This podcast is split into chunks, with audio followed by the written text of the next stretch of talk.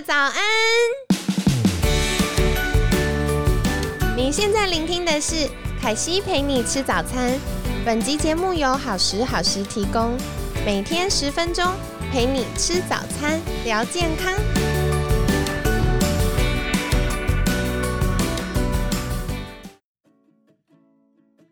嗨，欢迎来到凯西陪你吃早餐，我是你的健康管理师凯西。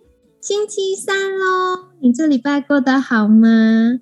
那今天一样很开心，邀请到凯西的好朋友洪月玉物理治疗师洪老师，早安！凯西早安，各位观众朋友们，大家早安。好的，那今天要来请教洪老师的话题就是，到底要怎么挑选适合的床垫呢？因为嗯，我觉得挑床垫真的是很多学问呢。像凯西小时候啊，有一阵子很流行乳胶床垫，那时候爸爸妈妈还大手笔帮我们家全部的床都换成了乳胶床垫。那一开始就觉得哇，好棒哦，因为很软，然后躺下去就觉得很幸福，很像在住饭店一样。结果呢？睡了一阵子之后，发现哇，凯西好像不太适合睡太软的床，因为整个睡觉会陷在床里面的这种状况呢，就让我反而会腰酸背痛。那后来换了稍微有支撑性的床垫之后，我就睡得比较好了。所以想请教洪老师，就是如果以物理治疗师的角度，会怎么看呢？好，谢谢凯西的这个提问。我觉得今天这个问题真的很重要。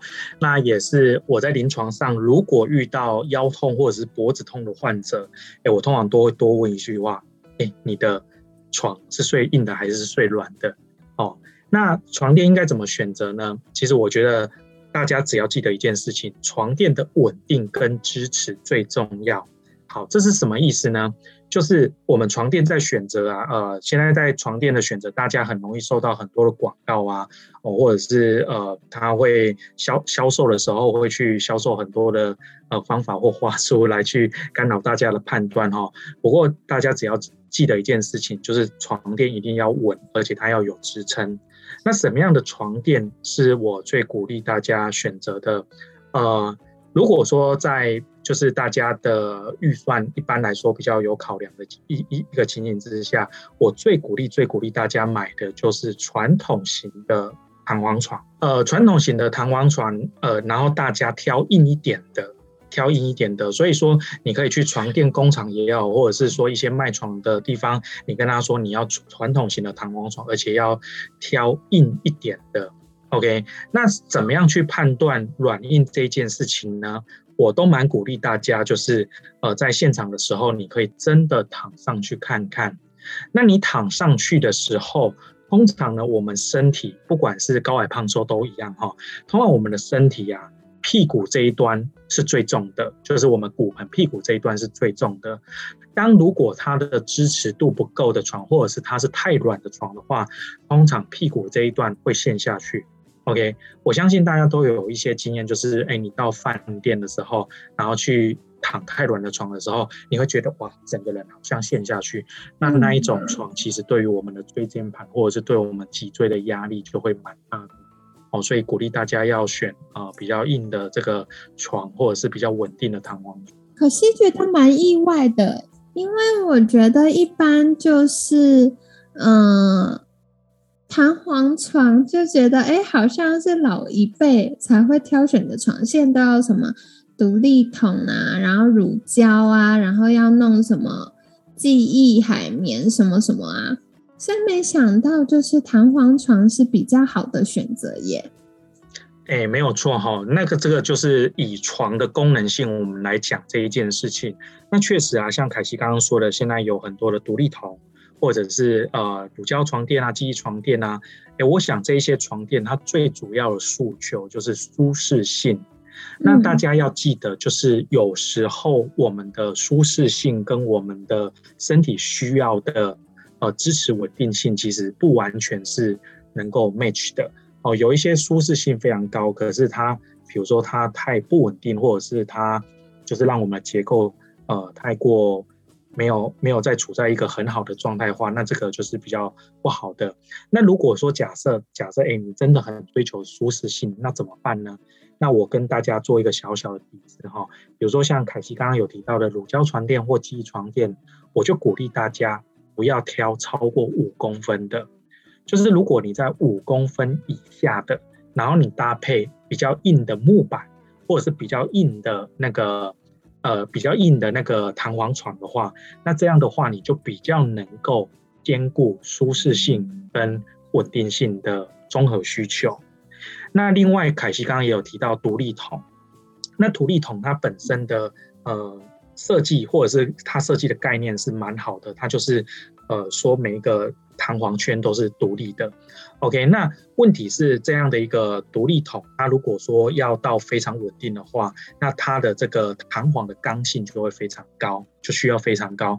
所以说，呃，你要买到支撑性非常高的独立筒的话，它的价格通常都都会非常非常高，可能要十多万这样的一个状态才会是一个比较稳的一个呃独立筒的选择。那如果说呃你今天的预算没有那么高的话，你想要去选择一个好床垫的话，那我就鼓励大家选传统型的弹簧床，或者是不要超过五公分的呃乳胶垫或者是记记忆床垫，这个其实是可以的哦。嗯，了解，哇，太棒了！所以今天就是洪老师不止告诉大家说，哎，如果预算考量，其实选择传统的弹簧床是不错的。那如果想要哎，还是喜欢乳胶床垫这样软绵绵，然后觉得被包覆很幸福的感觉的话，那我们就选薄一点，就是不要超过五公分。那底下可能是木板床，或者是哎比较硬、支撑性比较好的弹簧床。那这样子就可以兼顾舒适性跟支撑性的需求。那如果哎预算再多一点，喜欢独立筒的话呢，我们也可以选择就是弹簧的刚性可能比较高一点，支撑性比较强一点的这种独立筒的床垫，那这样子就可以满足身体的需求。那接下来想再请教就是。嗯，如果选错床垫的话，会不会对我们的脊椎带来什么样的负担呢？哇，那个非常大、非常大的负担哈。嗯，大家其实很简单的想一个事情哈，就是 我们的脊椎啊，跟我们的呃四肢的骨头最大的差异就是脊椎的脊椎它是一节一节的。哦，比如说我们大腿骨，它就是一根。那我们小腿骨它其实都是长骨啊，这些长骨其实就是就是它它的它的结构是一致的，可是只有我们的脊椎是一节一节的。那脊椎有一个很重要的构造叫做椎间盘，那椎间盘它其实在我们身体的作用，它其实是一个避震的作用哦，就是你如果全部脊椎都是骨头叠在一起，那你在跑跳的时候就会互相呃摩擦。撞击嘛，对不对？那它中间呢，就是有一个像像是软垫的东西。那所以说，呃，在那个脊椎跟脊椎中间有这个椎间盘，它就可以去缓缓冲我们呃在跑跳时候的冲击力量。那大家可以想象哈，我形容一下这个椎间盘哦，椎间盘你可以把它想象成是红豆饼，OK，就是我们在吃的那个 红豆饼，有点可爱。对，那这个红豆饼呢，里面就是红豆泥嘛。这个红豆泥其实会流来流去的，OK，所以当我们身体往前弯的时候，这个红豆泥会往后跑。大家可以想象一下那个画面吗？身体往前弯的时候，红豆你会往后跑。嗯，OK，往后仰前面的时候比较挤压它，往前的时候比较挤压它了。对，没有错。往前弯的时候，前面压力增加，后面压力变小，所以呃，流体它就往后跑嘛。那相对来说，往后仰的时候，它就会往前跑。OK，所以这也是为什么我们鼓励大家平常要维持好的姿势。那如果呢，大家现在是睡非常软的床垫，然后你的身你在睡觉的时候，身体会呈现一个啊非常驼的样子，那椎间盘就会往后突出嘛。那久了之后，可能就会造成椎间盘的压力哦。那我来跟大家分享一个我以前在呃在我工作刚开始的呃第二年的时候发生的一个案例。我有一个患者哈，我就称他是小丽好了。他原本就是因为呃工作关系常常驼背，然后腰痛，然后来找我们做治疗。然后大概在治疗一个月之后，其实后来就教他好的身体的使用方式，然后也帮他做了很多手法治疗。哎，脊椎的疼痛就压力越来越小了之后，哎，我就想说就好了。然后就跟他说，哎，慢慢的，你可能三四个礼拜再来一次就好了。结果不到一个礼拜的时间，他就又打电话给我说，洪老师，我我腰超级痛的。然后想要来看，然后后来就来了，来了之后我就发问他说说，哎，你到底是什么怎么回事啊？他又跟我说没有啊，他工作都有照我说的话都有作证啊，就然后各方面都很好啊。那我就说你生活当中有没有什么特别的变化的事件？哦，这个通常如果我们遇到患者的状况有变化，我们会问问这个。哦，然后他就跟我说，哦，原来他最近要新就是就是新婚，然后在准备那个家具。结果呢，他们的那个爸爸妈妈就希望帮他们买的好的东西，然后就买了两万块的床，然后是独立桶的。那大家知道吗？我刚刚前面有提到说，独立桶它其实要买到非常高价，它才会够稳定。那它就两万块的独立桶非常的乱，所以这个时候他躺上去的时候，整个身体陷下去。结果啊，我们治疗努力一段时间的椎间盘突出就又诱发了，这个就是很可惜哈。对，那这个案例就是跟大家分享，大家选床的时候一定要小心呐。嗯，了解。对，因为平常可能我们使用身体的方式就没有这么完全的正确。那特别睡觉啊，完全放松之后呢，这个床的好不好，它就会更影响我们身体的平衡跟支撑。所以不是越贵越好，或者是越便宜就越不好哦。关键是要适合，而且我刚反复听到一个关键的词，就是床的稳定性。这个稳定的床垫呢，它最重要的就是要可以在我们肌肉完全放松的时候支撑我们的脊椎啊、骨骼啊。所以大家可以再观察一下。这个床垫，像比如说，可能很多听众朋友们家里的床垫可能也使用了比较久。那使用比较久之后，它本来可能是一个很棒的床垫，稳定性很高。那或许躺久了，特别我们还有睡觉姿势的不同，可能也会让它的支撑性下降。那这是大家可以再多做观察的喽。那最后也是想要再请教洪老师是。有没有建议我们床垫，比如说多久或呈现什么样的状态之后就要换了呀？哦，那呃，我想呃，所谓呃，所有的床垫都有它的使用寿命，那当然有一些长一点，有些短一点。那如果说以我刚刚比较推崇的那个传统型的硬一点的弹簧床，它平均的寿命大概是五年，所以大家可以记一下五这个数据。哦，就是五年的时候，大家就要去检视一下。OK，那其实刚刚前面有提到说，让大家去觉察，对不对？所以觉察其实不只是自己身体的觉察，也包含环境的觉察。所以说呢，哎，你每天都在睡，你如你如果发慢慢的发现说，哎，比如说睡一阵子的，哎，你你原本都觉得很稳定，慢慢的它有一些下陷的感觉，那这个其实就是已经是你可以。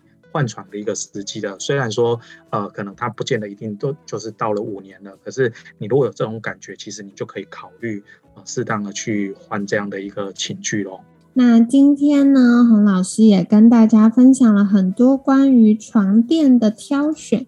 第一个呢，就是前面有提到，嗯，传统的弹簧床是一个可能大家比较容易入手，同时。对于我们的脊椎保养也是很棒的选择。那最重要的是，我们去买床垫的时候，可以到门市躺躺看。那一般呢，我们骨盆啊、屁屁这一段是身体最重的地方，所以如果躺下去发现，哎，会陷下去，可能就是这个支撑性还不够，或还没有那么适合我们的身体，就可以再做其他的选项。考虑喽。那再来的话，如果喜欢乳胶床垫的朋友们，也别担心。刚刚洪老师有说，可以选择五公分以下的这个厚度的乳胶床垫。那底下呢，可以搭配木板床，或者是支撑性更强的这个呃弹簧床。那这样子呢，就可以做一个搭配，然后变得不会太软或太硬，这样睡起来就可以兼顾支撑性和舒适度。那第三个呢，就是如果要选择独立筒，那这个每一个弹簧的支撑性就变得非常重要了。那如果呃，预算许可的话，可以考虑就是大约十万块以上的这个独立筒床垫，有可能就是比较符合这个保护脊椎啊，然后帮助我们在身体放松的时候有比较好支撑的这个选项。那关键是，如果睡太软的床，长期可能就会让本来没那么稳定的。脊椎甚至已经开始有一点点小骨刺，有一点点呃椎间盘突出的这个现象呢，变得更加的严重。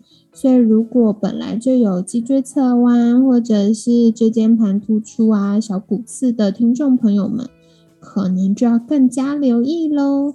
那再来的话，就是嗯，选择床垫的时候，稳定性跟支持性最重要。那当然，买了好的床垫。嗯，每个床垫的使用年限也不同。那适时的可以观察身体的呃状态，睡觉起床会不会腰酸背痛呢？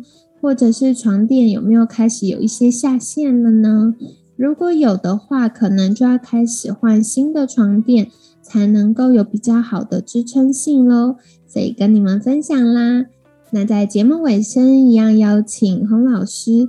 是不是可以跟听众朋友们分享？如果大家想要获得一些呃保健的小知识，或者是照顾我们身体正确使用身体的方式，可以到哪里找到您呢？